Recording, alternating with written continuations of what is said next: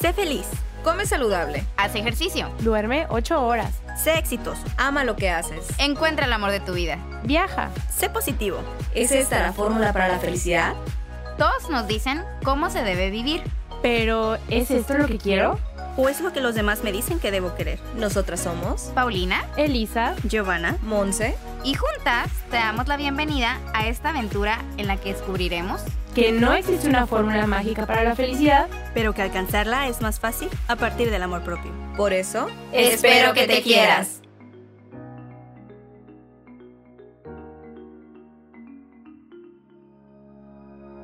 Hola, bienvenidos a un episodio más de Espero que te quieras. El día de hoy estamos muy emocionadas de seguir hablando sobre el tema de rupturas amorosas. Como ya saben, la semana pasada platicamos sobre nuestras rupturas sentimentales. Les compartimos cuáles han sido nuestras experiencias en este tema, desde cómo se ven las rupturas sentimentales en su generalidad, hasta cómo se vive la ruptura cuando nosotros somos quienes terminamos la relación, a cuando la pareja es quien la termina o cuando es por común acuerdo. También contamos cómo se ve este proceso y platicamos acerca de este duelo que vivimos. Hablamos de las prácticas que nos han ayudado y en qué momento nos damos cuenta que esa relación se estaba acabando. Pero sobre todo, de todas estas herramientas que nos han ayudado a sobrellevarlo y eventualmente sanar. Sabemos que este tema varía de cada persona y depende de la perspectiva de quien lo platica y el lugar en que lo vive. Pero, ¿cómo sacar de esto el mayor aprendizaje posible? Y hoy estamos muy contentas porque nuestra invitada habla sobre este tema de una manera diferente, que te inspira a sacar lo mejor de una experiencia difícil, que si bien no es experta en el tema, tiene una historia muy inspiradora y motivadora, pues nos platica otro lado de la moneda en este tema. Una vez dicho lo anterior, quiero presentarles a nuestra invitada del día de hoy. Sobra decir que las cuatro estamos súper emocionadas de tenerla como invitada. Ella es Tania Rendón, quien es conductora, conferencista, blogger, influencer y de profesión licenciada en Ciencias de la Comunicación, con más de 16 años de experiencia a nivel nacional e internacional. Y quien además también tiene un podcast, el cual lleva de nombre Transparencias. Pero, ¿por qué no le pasamos la palabra a Tania y que nos cuente un poquito más sobre ella y sobre su experiencia? Tania, cuéntanos un poquito de ti. ¿Cómo están, chicas? Pues yo más contenta de que me hayan invitado, como les platicaba al inicio, antes de empezar a grabar esto, pues muy honrada de que hayan pensado en mí para poder aportar mi granito de arena positivamente a este tema. Eh, como tú lo mencionaste, pues soy eh, blogger, influencer, conductora de televisión. La verdad es que no me gusta ponerme un título.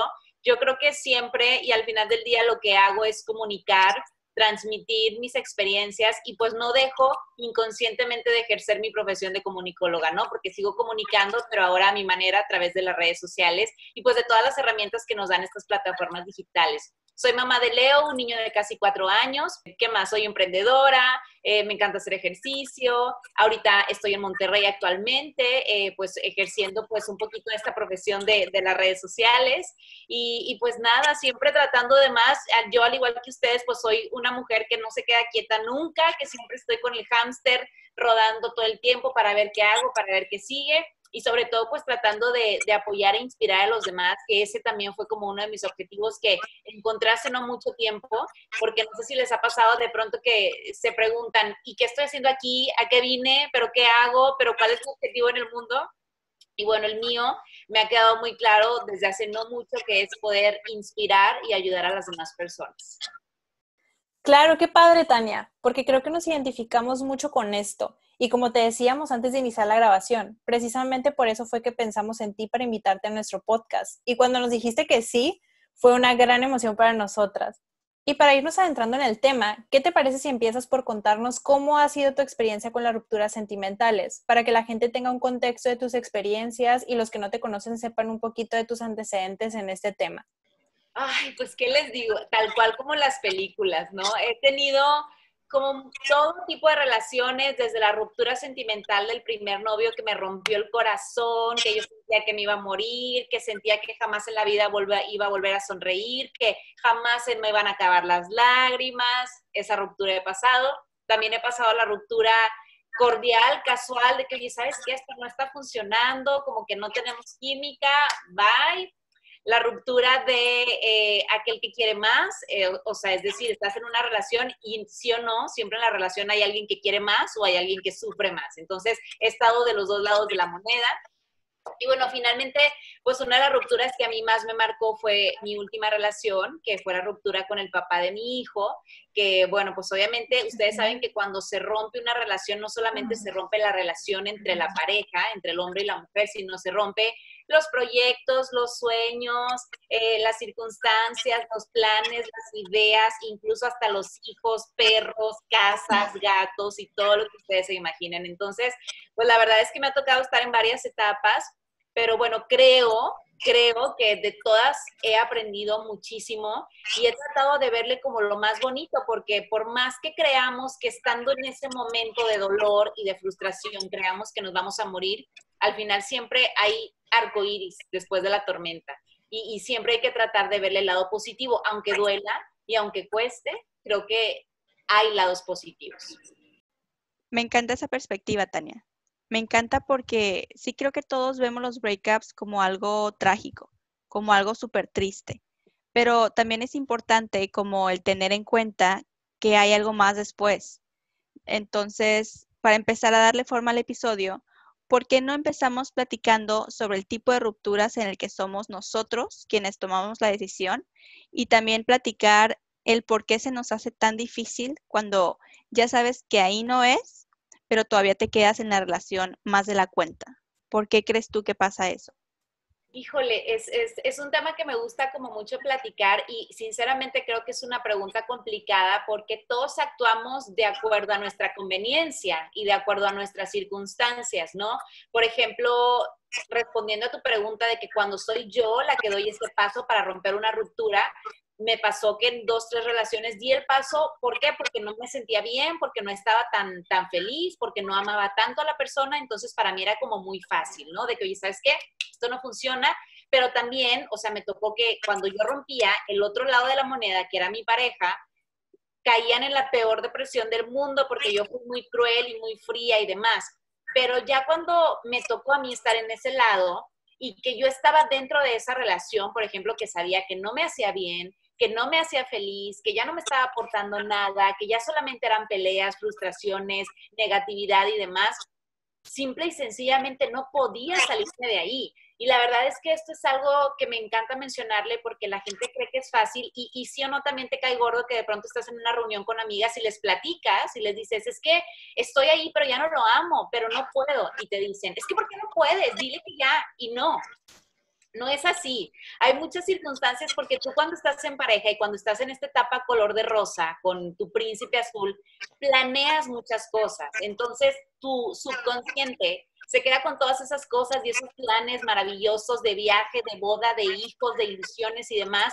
Entonces, al momento de que comienzan los problemas dentro de la relación, tu subconsciente trae súper grabado todos esos momentos maravillosos. Entonces, para ti es súper difícil poder avanzar porque ahí también creo que necesita entrar como una persona profesional, en este caso Dios, un guía, un terapeuta y demás, que te vayan guiando en el camino y que te digan, oye, ¿sabes qué? Las personas cambiamos todos los días. Probablemente ayer me quería casar contigo y tener un hijo, pero hoy ya no. Y no pasa nada. Y no por eso soy malo. Y no por eso me vas a querer matar. Y no por eso me quiero morir, ¿sabes? Entonces, es difícil, pero sí creo que todos debemos estar preparados mentalmente y espiritualmente para poder tomar ese paso, porque pues, todas las relaciones son complicadas.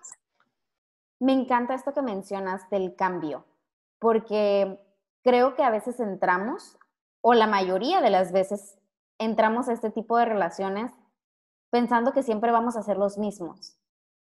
Y me encanta esto que dices de, pues la gente cambia, los sentimientos cambian, las circunstancias cambian, y los planes nunca van a ser los mismos. Y yo me acuerdo que una vez escuché en una boda que los novios dijeron en el altar al decir sus votos, te amo por lo que eres, te amo por lo que serás y por lo que seremos juntos. Y recuerdo que cuando escuché eso, me impactó muchísimo y me marcó. Y ahora que lo mencionas, me remonta a eso y me resuena mucho, porque sí es cierto, nunca vamos a ser los mismos y las cosas cambian. Las parejas cambian conforme pasa el tiempo y crecen en la relación, pero también es cierto que a veces crecen en direcciones distintas. Y creo que nos cuesta mucho aceptar eso. Claro, totalmente. Y mira, yo lo veo con personas muy cercanas a mí y créeme que este proceso y este, esta plática que estoy teniendo contigo, te la digo hoy, que ya pasé todo un proceso larguísimo de rupturas, separaciones, mil terapeutas, mil libros, todo lo que te imagines, para poder llegarte y hablarte y decirte, ¿sabes qué? Pues ya no me ama, ya no lo amo y punto. Pero conozco muchas personas que si una persona la dejó de amar, la crucifican, la quieren ir a matar, le desean lo peor, incluso siendo el papá de sus hijos, siendo la mamá de sus hijos. Y yo digo, ¿por qué va a ser malo? Sabes que el año pasado tuve la oportunidad de hacer un viaje muy personal con mi mamá. Y me acuerdo que conocimos a gente maravillosa en ese viaje. Entonces, estábamos platicando un grupo de mamás e hijas, porque fue como un viaje de mamás e hijas. Entonces, una de ellas platicaba y decía, es que mi hija se acaba de separar y, pues está muy dolida y, pues este, la dejó el esposo por otra más joven. Entonces dice la hija de ella, ay sí, es un hijo de no sé qué, refiriéndose al ex marido. Entonces la mamá de la hija, de la hija a la que dejaron, contesta y nos contesta a todas y nos dice, que no es malo. Simple y sencillamente se enamoró de otra persona y eso no lo hace malo ella tiene que aceptar eso, no todas las personas vamos a amar siempre a alguien. Se puede cuando es una decisión, cuando tú decides amar a alguien todos los días y cuando dices, ok, a pesar de que hoy no se ve bien, a pesar de que hoy le huele la boca, a pesar de que lo que te imagines, hoy decido amar a esa persona. Y creo que el amor así funciona, porque no siempre es esa etapa color de rosa, de coqueteo, de mariposas. El amor no funciona de esa manera. Es que como comentábamos en un episodio, nos aferramos a que las personas nos quieran como queremos que nos quieran y no aceptamos que a lo mejor ellos quieren de una manera diferente o simplemente como comentas, ya no te quiero, ya no eres la persona de la que me enamoré y porque vamos cambiando y porque nos transformamos y a veces nos aferramos a eso y a querer controlar la relación y a querer controlar lo que la otra persona siente por nosotros y cómo nos va tratando y cómo vamos llevando esa relación. Y pues tenemos que entender que no podemos controlar a la otra persona, que la otra persona es un ser individual y que está fuera de nuestro alcance y que lo único que nosotros podemos controlar es a nosotros mismos. Y cuando nosotros estamos en una relación, pues si ya no te sientes feliz, te tienes que replantear qué tanto te aporta seguir ahí y qué tanto vas a ganar si ya no estás ahí. Claro. Totalmente. Y esto está bien padre que lo digas porque me acuerdo que cuando yo eh, anuncié lo de mi separación con el papá de mi hijo, me llegaron muchísimos mensajes de mucha gente sintiéndose identificada, queriendo como consejos y también justificando muchas cosas, ¿no? En el decir, ¿sabes qué? Pues yo estoy en una relación de más de 20 años y llevo 10 años sintiéndome la mujer más infeliz del mundo. Y llevo 5 años tolerando violencia y llevo 7 años tolerando una infidelidad por mis hijos, porque no tengo trabajo, porque él me mantiene. Y yo decía, pero ¿cómo? O sea, ¿cómo? O sea, no, no se puede. Entonces ahí es primero comenzar una lucha muy individual, una lucha de quiérete, eh, volteate a ver, replantéate. Se vale que alguien te quiera bonito, bien, sin infidelidad, sin pegarte, sin violentarte, ni nada por el estilo, pero también justificamos el hecho de que me quedo por mis hijos, me quedo por el dinero, me quedo por la casa, porque mis papás no me van a recibir. Y creo que no, hay muchas maneras de poder buscar salidas a ese lugar que ya no nos hace felices. Totalmente, Tania. Esto me lleva a la siguiente pregunta. En tu experiencia, ¿cómo se vive el proceso de una ruptura sentimental? Ay, qué buena pregunta. Es, es bien difícil, mira, es un duelo. Justo hace días tuve la oportunidad de entrevistar a, una eh, escritora que admiro mucho, que se llama Gaby Islas, es tanatóloga. Entonces, em, al duelo se le, se le considera a todo aquello que te duele, entonces, para mí, una ruptura es un duelo, tal cual como si me hubieran pegado, si me hubieran puesto un balazo, ¿no? Eh, eh, este, o si me hubieran dado un balazo, perdón. Es, es, es, un proceso que duele mucho, sobre todo si había amor y sobre todo si fue una persona muy especial para ti. ojo, el tiempo de relación no tiene nada que ver, porque mucha gente dice, ay, es que duraste un mes, ¿por qué te duele tanto? Pero es que duraste 50 años, ¿por qué te duele tanto? No tiene nada que ver.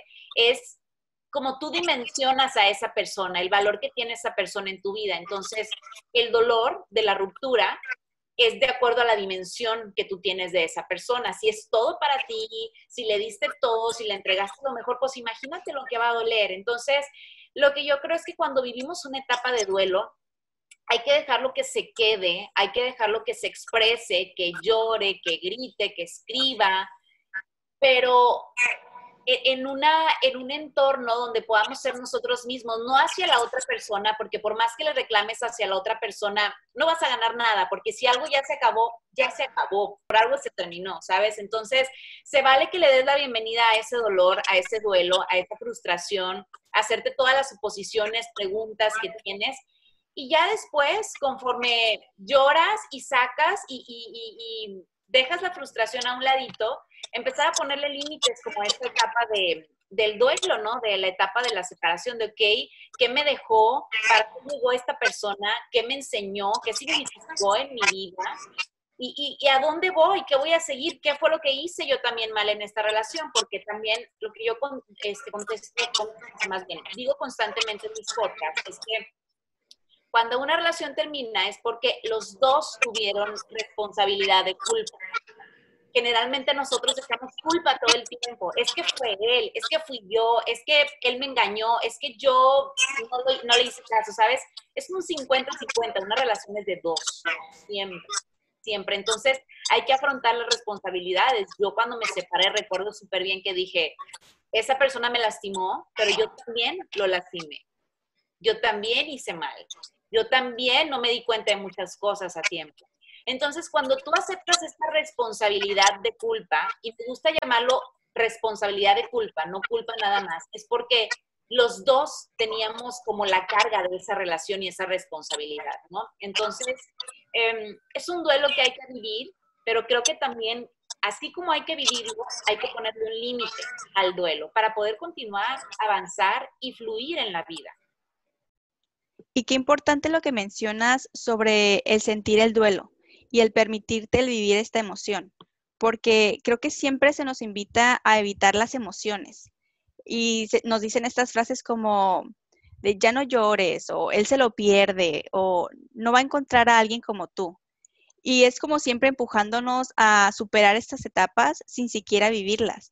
Entonces, qué importante que digas, está bien, quédate ahí un rato, siéntelo, está bien llorarlo y está bien sentirlo. Claro, y sabes, ¿sabes por qué es tan importante también este, sacarlo? Porque si no lo sacas en ese momento, lo vas a sacar con la siguiente persona que llegue a tu vida, o con tu hijo, o con tu mamá, o con la persona que más quieres, o con tu alrededor. Entonces, es bien importante sacar toda esa frustración que nosotros sentimos para poder desahogarnos. Es como un niño cuando llora, llora porque se quiere desahogar y después de llorar, volteas a verlo y a los dos minutos tiene una sonrisa de oreja a oreja. Lo mismo pasa con nosotros los adultos. Terminamos de llorar y sentimos que esa carga que sentimos en nuestro pecho, en nuestra espalda, se va, porque ya lloramos, porque ya descargamos. Pero también es cierto y también es importante que hay que ponerle límite, porque probablemente a lo mejor si no ponemos ese límite vamos a cargar a esa persona toda la vida y creo que tampoco es justo.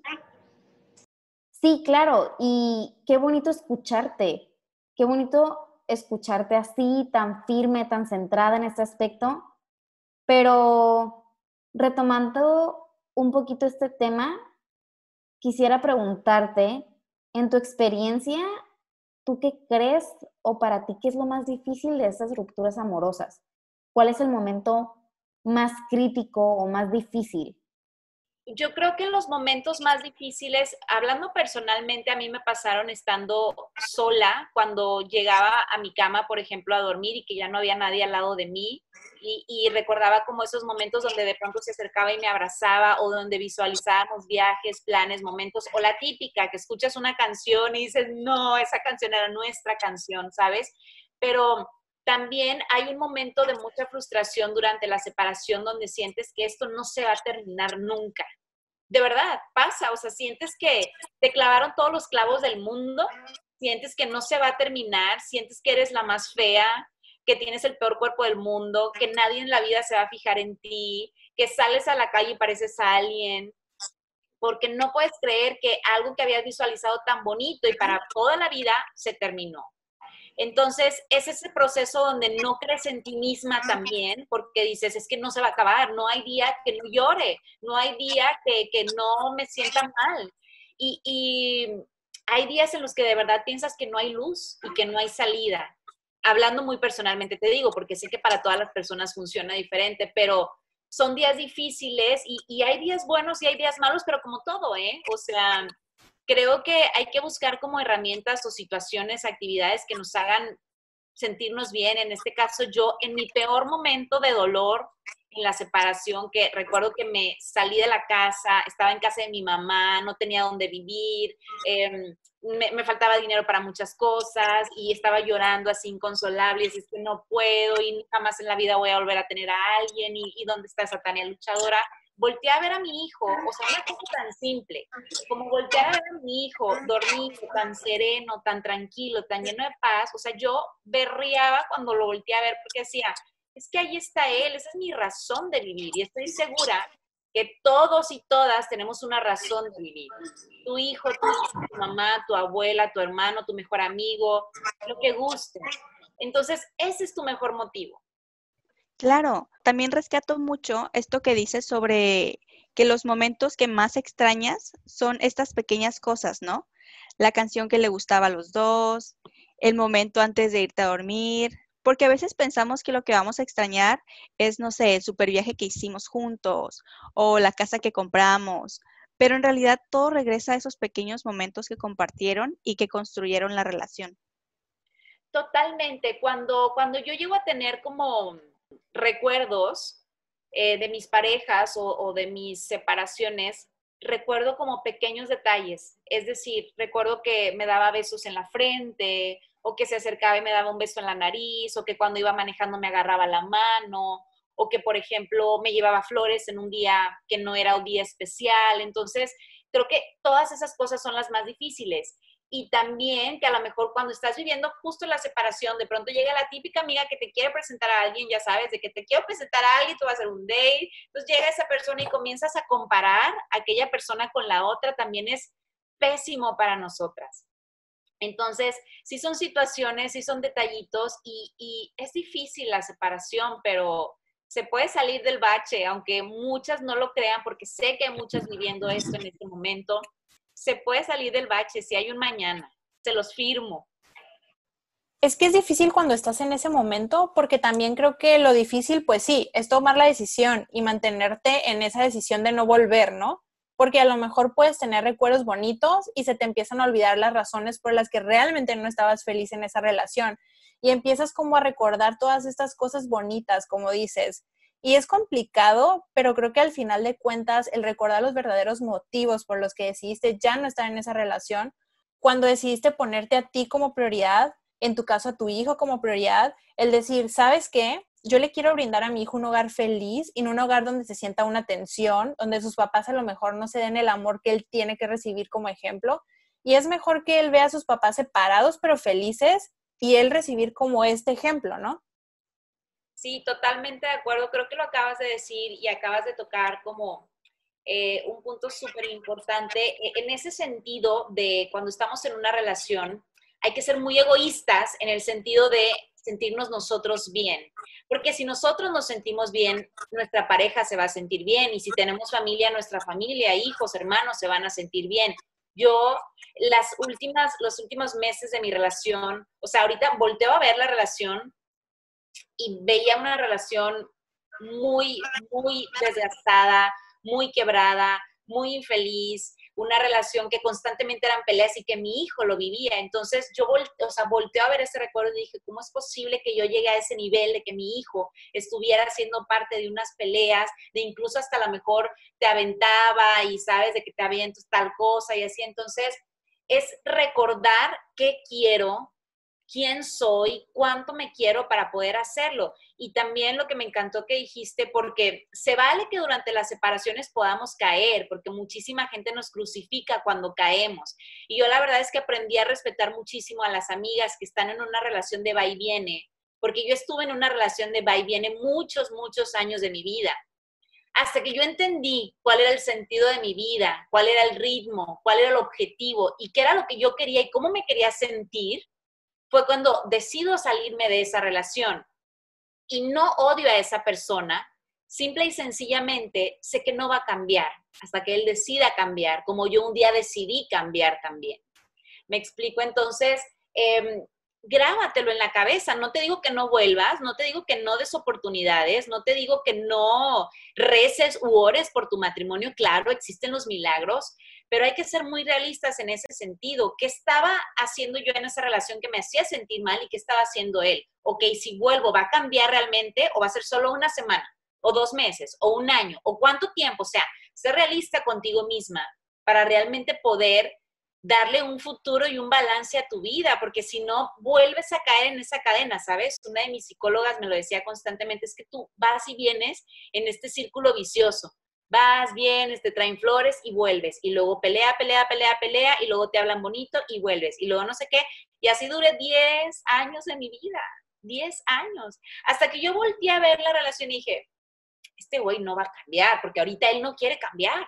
O a lo mejor yo no soy la persona con la que él va a cambiar. ¿Por qué me estoy aferrando y por qué yo quiero aferrarme a llevarlo con un padre, a un retiro, a un, este, una maestría con una psicóloga si él no quiere? Porque yo lo obligaba de que hoy tenemos cita con la terapeuta, hoy no sé qué, vamos a hacer esto. Y él así, o sea, arrastra así, ¿sabes? Y yo, ahí es cuando tenía que ver las señales que él no quería. Y desde ahí yo me pude evitar muchos dolores en mi vida, muchos dolores de cabeza, muchos llantos, muchas frustraciones, pero bueno, ahorita ya veo el lado positivo y dije, todo me enseñó, todo tiene un motivo y ok, ya para mi siguiente relación tengo los antenitas bien puestas y bien paradas, ¿no? Y es que me identifico mucho contigo, Tania, porque pues a mí me pasó exactamente lo mismo. Hasta que te das cuenta de que, a ver, sí, estoy en este círculo que dices, pero ¿cuántos años de mi vida más quiero estar ahí? porque yo sigo cumpliendo años y sigo estando en una relación en donde no estoy a gusto y no soy feliz. Y como dices, yo no voy a cambiarlo y yo no soy nadie para cambiar a esa persona. Es la decisión de esa persona si es que quiere cambiar. Y al final de cuentas, pues yo no voy a seguir invirtiendo mi vida ahí. Y Tania, para continuar con el tema, cuéntanos cuáles son las diferencias de vivir un duelo cuando tú eres la que decides terminar la relación, a diferencia de cuando el otro es el que termina la relación contigo porque pues sí lo vivimos de diferente manera. Claro, pues mira, es, es interesante la pregunta, o sea, a mí me, me, ha pasado que cuando a mí me toca terminar una relación, pues yo me siento como si hubiese dejado la mochila llena de piedras, ¿sabes? De que, ay, ya, esta carga ya se fue, ya, porque ya la terminé y porque yo estoy pensando muy egoísta y egoístamente para yo sentirme bien. Y ya, adiós, aquella persona, no sé cómo se siente, va, yo termino contacto con esa persona, ¿no? Y luego, cuando estoy del, del lado de la moneda, cuando la persona termina en mí, pues cállate, siento literal que me balearon y siento que me, me, atropelló un tren y me quiero morir y quiero estar todo el día encerrada en mi cama, con la cama tapada, eh, con la colcha, comiendo galletas y nieve y demás. Pero ahí entra uno de nuestros peores miedos, que esto también me lo dijo una de mis mejores terapeutas, que es nuestro ego. Ahí entra también el ego para decirnos, te dejaron, eh, no vales mucho, te dejaron por alguien mejor, te fueron infiel, te engañaron, no sirves, ¿sabes? Entonces, el ego es el peor de nuestros enemigos y el peor de todos los miedos. No he estado, o sea, estuve en esta última relación que pasé y, y, pues obviamente me dolió muchísimo y luego yo entré en este proceso espiritual y psicológico y entendí muchos procesos no sé cómo vaya a reaccionar si en un futuro yo tengo una pareja y me dejan o lo dejo. Espero que diferente. Pero ya después entiendes como todos los motivos, ¿no? O sea, todo, creo que las, los seres humanos, los seres humanos, perdón, estamos aquí para crecer y para aprender. y creo que cada situación que vivimos en nuestra vida hay que verlo como una oportunidad de crecimiento me dejó, ¿por qué me dejó? ¿Qué necesito cambiar? ¿Qué necesito hacer en mi vida? ¿Qué necesito renovar? ¿A, qué voy a cambiar con la siguiente persona? Yo me acuerdo que mi mamá me decía, cuando mis primeras relaciones, ¿no? Que terminaba. Y, lloraba por meses en mi cuarto y así, y luego terminaba con otro novio. Y me acuerdo muy bien que una, vez mi mamá se acercó conmigo y me dice, es que te digo una cosa y espero que no te ofenda. Yo, a ver, dime, mamá. Me dice, es que si tú no cambias, todas tus relaciones que vienen van a ser así. Me dice, algo te están diciendo todas esas personas que te dejaron o que dejaste o las relaciones fallidas. Me dijo, si tú no cambias tu chip y tu manera de ver las cosas, cada una de las relaciones que tengas, me lo decía, te lo firmo, va a ser igual. Y tal cual me pasó, hasta la última relación que tuve, ¿no? O sea, tal cual porque aparte yo buscaba patrones iguales de personas, ¿sabes? O sea, no les pasa que buscas como el mismo físico, el mismo patrón, que se parezcan, o sea, es, no sé, es como toda una conexión y está comprobado psicológicamente que buscas patrones, primero empezando desde tu papá y luego pues ahí vas viendo todos los patrones de, de, de los novios. Pero bueno, hay que cortar ese chip. Creo que para decidir estar en una relación tienes que conocerte muy cañón, en el sentido de que qué quiero, qué necesito, qué voy a decidir, cuánto tiempo voy a decidir estar con esa persona, cuáles son mis planes para poder hacerlo. Y es tal cual como me lo dice ahora mi psicóloga. Ahora, si Dios te manda una persona a tu vida, es las cartas sobre la mesa. Esta soy, esto hago, esto quiero y esto necesito. Dime tus necesidades, dime qué necesitas tú y vemos si empatamos, porque si no, pues no tiene caso, ¿verdad? Y, pues así estoy, ¿no? en el camino de, de ver qué funciona y no funciona, porque pues es complicado. Y me encanta lo que dices, Tania, sobre cómo nosotros repetimos el patrón, porque creo que nunca nos sentamos a reflexionar el hecho que relación tras relación, que se repite lo mismo, nosotros somos el común denominador. Pero creo que nos molesta ver eso o no nos permitimos reflexionar al respecto. Y nada más vemos el, ay, otra vez me pasó lo mismo, o el por qué siempre me tocan hombres así. Pero en realidad, cuando nos ponemos a reflexionar por qué seguimos escogiendo hombres o parejas así? Sí, totalmente de acuerdo. Y esto de, de, los patrones, la verdad es que es todo un tema, eh, pero yo creo que sí es un tema como para reflexionar muy internamente. Primero que nada, cuando se termina una relación, no echen culpas, no echen culpas. O sea, es de, a ver, déjame tomo mi responsabilidad. Voy a escribir en una libreta. ¿Qué hice yo mal? ¿En qué me equivoqué? ¿Qué fue lo que no me di cuenta? ¿Cuáles fueron los puntitos rojos a los que yo no les puse atención? No leí el manual de instrucciones de esta persona, ¿no? Entonces, ya que identificas todo, ok, buscas como el aprendizaje y el crecimiento y ver por qué esa persona se parecía a tu novio de hace 10 años y por qué ese novio se parecía a tu papá. Entonces, hay rasgos negativos, digo, obviamente nosotros amamos a nuestra familia, a nuestro padre en este caso, pero hay rasgos, como dicen mis terapeutas, que hay rasgos familiares eh, eh, de herencia que no se deben de tomar, que los puedes soltar sin ningún problema en el momento que tú quieras. Y eso también es válido. No se tiene ni por qué parecer, no tiene por qué ser igual, le pueden buscar otras cosas y está bien y puedes empatar con esa persona. Entonces tenemos que aprender también a romper cadenas. Cuando a mí llegó mi psicóloga y me dijo, tu papá fue así, tu exnovio fue así, el papá de tu hijo es así. ¿Y sabes quién más va a ser así? Y yo, ¿quién? Me dice, tu hijo. ¿Quieres que tu hijo sea así? Bueno, yo lloré inmediatamente, le dije, no. Entonces me dice, rompe la cadena. ¿Quieres romper la cadena? ¿Quieres que tu hijo sea diferente? Rómpela. Entonces ahí fue donde la vida me habló de frente y con un cuchillo literal en la mano donde me, decían, donde me decían, tienes que cambiar tú tu forma de escoger tus patrones y tus relaciones, porque si no va a afectar directamente a tu hijo y tu hijo a su pareja y su pareja a la otra pareja y ahí está toda la cadena familiar de años. Entonces, pues es complicado, pero hay mucho que aprender y a mí me encanta porque de eso se trata. Y ahora que hablamos sobre cuando nos caen los 20 de estos patrones y ya empezamos como a ver las cosas diferentes, ¿nos puedes contar un poquito el cómo se ve una relación después de que ya sanamos y continuamos con nuestra vida? Ay, qué difícil. Mira, no sé, porque he de confesarte que yo no he estado en una relación después de que terminé mi última relación. Tengo pues aproximadamente casi dos años soltera y no sé sé muy bien lo que quiero, pero bueno, a lo que yo visualizo, a lo que yo veo ahora es una, los espacios de cada quien, respetarlos, que eso es básico. Tener muy en claro cuáles son las necesidades del otro, ¿no? De decir, bueno, a mí me gusta eh, el contacto físico, bueno, a mí me gusta lo material. Hay un libro buenísimo que de hecho se llama Cinco lenguajes del amor, que eso, léanselo porque es buenísimo. Al menos en el panorama de relación que yo tengo escrito, porque lo tengo escrito, es de que que sea cristiano, que le tema a Dios, que, ama, que ame a Dios y porque si ama a Dios me va me va a amar a mí por obra de magia y, inmediatamente va a amar a mi hijo, em, que trabaje, que sea una relación sana, que haya comunicación, toda la comunicación posible, porque una de las cosas que yo no tenía en mis relaciones era la comunicación y aparte todo era muy fácil para mí comunicarme y pelearme por WhatsApp, por ejemplo.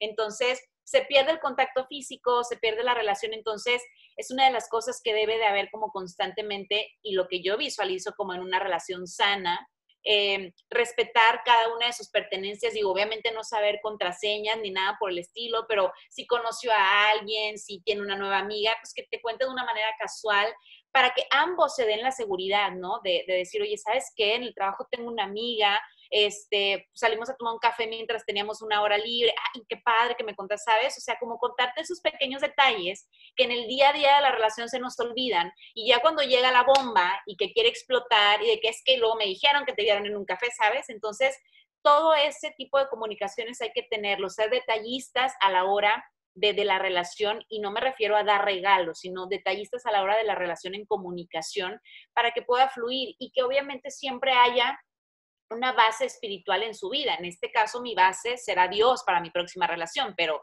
cada quien conforme a sus creencias, pues puede tener una base, porque sin una base, una relación no fluye, no sirve, no, no, no funciona. Tiene que haber una base en toda relación, porque si no, se desprende. O sea, imagínate que se juntan dos personas y se casan y están agarrados así, pero ese hilo es pues, muy fácil, se puede romper. Pero sin cambio, si tú estás firma una roca, esas dos personas también lo están, entonces ahí va un, va un viene y van de que se puede despegar, pero es más complicado. ¿No? Entonces, pues bueno, eso es lo que yo veo. Espero que cuando llegue la próxima persona que Dios me tiene preparada, así lo sea. Y pues ya les contaré, ya haremos un siguiente podcast de eso. Y eso es lo bonito de las relaciones pasadas, que aprendes de ellas y totalmente sabes qué quieres en tu siguiente relación y sobre todo qué no quieres ver y qué no quieres tener en tu siguiente pareja.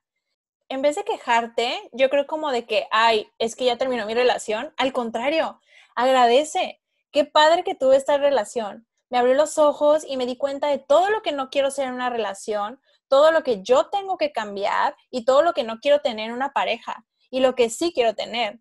Y cuando vuelva a tener otra relación, pues ya no va a ser tan fácil. Ya no me voy a agarrar al primero que me pase por enfrente, porque ya tengo muy claros los puntos en los que me tengo que fijar para que pueda haber más probabilidades de que vaya a ser una relación sana y una relación exitosa, que tampoco es garantía, pero hay más probabilidades y lo eliges con mayor conciencia. Totalmente, así es.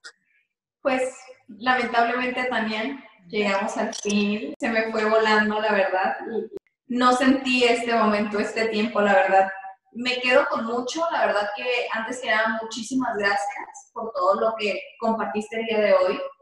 Me quedo con mucho, me quedo aprender a conocerme antes de iniciar una relación.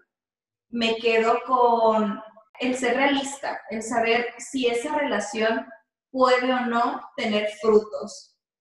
También me quedo el, con el hecho de si termino una relación y él se enamora de alguien más o está con alguien más, pues no necesariamente es el malo de la película o es el peor del mundo por haberse enamorado de alguien más, ¿no? Por querer estar con otra persona. Digo, somos humanos y como humanos somos seres cambiantes. Entonces, aprender de estos cambios, aprender de todas estas relaciones y tomar lo mejor de todas y cada una de ellas. Algo más con lo que me puedo quedar es si terminó una relación, bueno, sufro, siento el dolor, me permito sentir el dolor, me permito ese momento de vulnerabilidad total y el aceptarlo y después de esto poner estos límites. No seguir a lo mejor por el mismo camino, porque como decías, algo que rescato también muchísimo es, si yo no aprendo la lección, Dios, el universo, siempre me lo va a poner ahí hasta que yo no aprenda y pueda dar el siguiente paso. Pero pues antes de, terminar con esto, ¿hay algún libro o alguna herramienta que nos puedas recomendar para salir mejor o más o adelante después de estas rupturas sentimentales?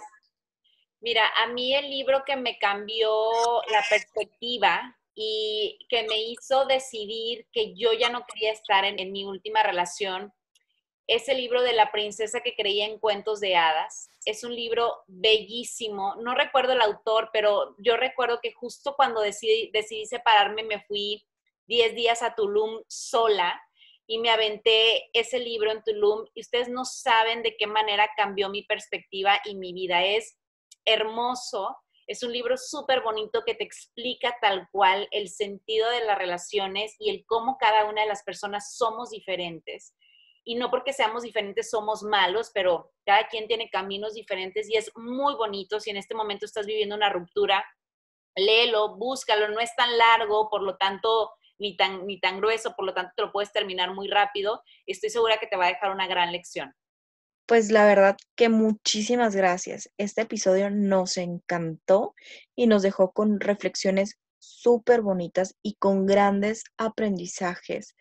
Pero antes de despedirnos, ¿podrías decirnos dónde te pueden encontrar o contactar todos los que nos escuchan? Claro, pues en todas mis redes estoy como Tania Rendón, Facebook, Instagram, Twitter, Pinterest, en mi página de internet taniarendón.com.mx y mi podcast lo encuentran en YouTube, en Spotify y Apple Podcasts como Transparencias, así tal cual, Transparencias. Em, está lindo, yo creo que van a encontrar seguramente un tema con el cual se identifiquen, hay temas de todo para todos, entonces pues ahí me pueden encontrar. Pues de nuevo, muchas gracias Tania, estamos encantadas de tenerte. Yo creo que todas estamos muy contentas, muy felices con muchas cosas que nos dejaste. A mí en lo personal me deja muchísimo para reflexionar y estoy súper feliz de que hayamos tenido esta conversación.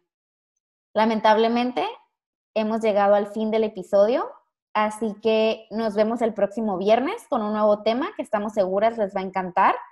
No olviden seguirnos en redes sociales. Nos encuentran en Facebook e Instagram como Espero que te quieras.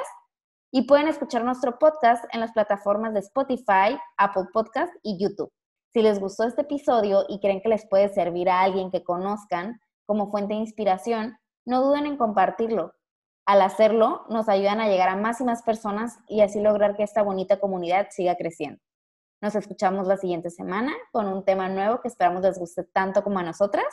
Y ya saben qué. Espero que te quieras.